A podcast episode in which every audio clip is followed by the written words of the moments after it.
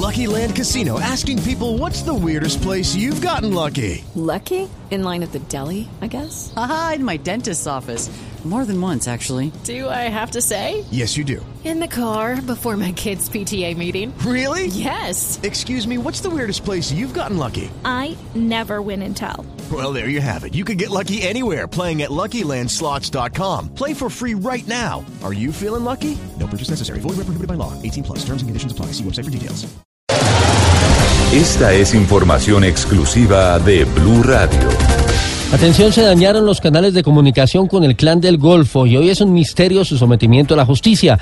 La Iglesia Católica refrenda esa versión y además muestra preocupación por el reagrupamiento de los combatientes que se encuentran en las regiones donde hay presencia de esa banda criminal. Camila Carvajal.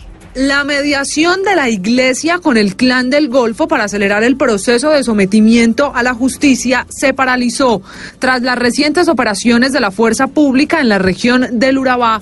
Esta organización no volvió a tener contacto con los jerarcas de la Iglesia Católica que estaban al frente del proceso.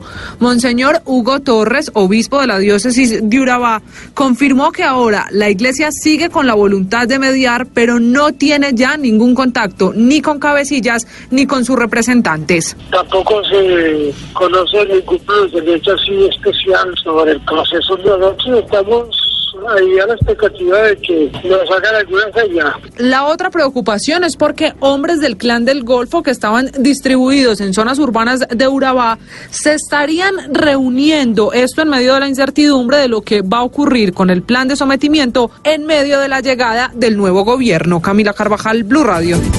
Y es que las demoras con las actas que deberán ser firmadas por los integrantes de esta banda criminal y algunas dificultades con el cumplimiento de los requisitos serían, entre otras, las causas del suspenso en el que hoy está el sometimiento del clan del Golfo, Silvia Charri. Según fuentes del proceso, la razón principal es que están a la espera de unas actas que deberán ser firmadas por cada uno de los integrantes del Clan del Golfo, manifestando su deseo de someterse a la justicia colombiana. Además, añadieron las fuentes que otras razones son, por ejemplo, el difícil cumplimiento de los requisitos, sobre todo en el tema de armas, y que la ley de sometimiento se sancionó muy tarde. Así las cosas, aunque inicialmente se había dicho que los compromisos entre las partes estarían listos antes del 7 de agosto, este será uno de los grandes retos que le queda al próximo gobierno en cabeza del presidente electo Iván Duque.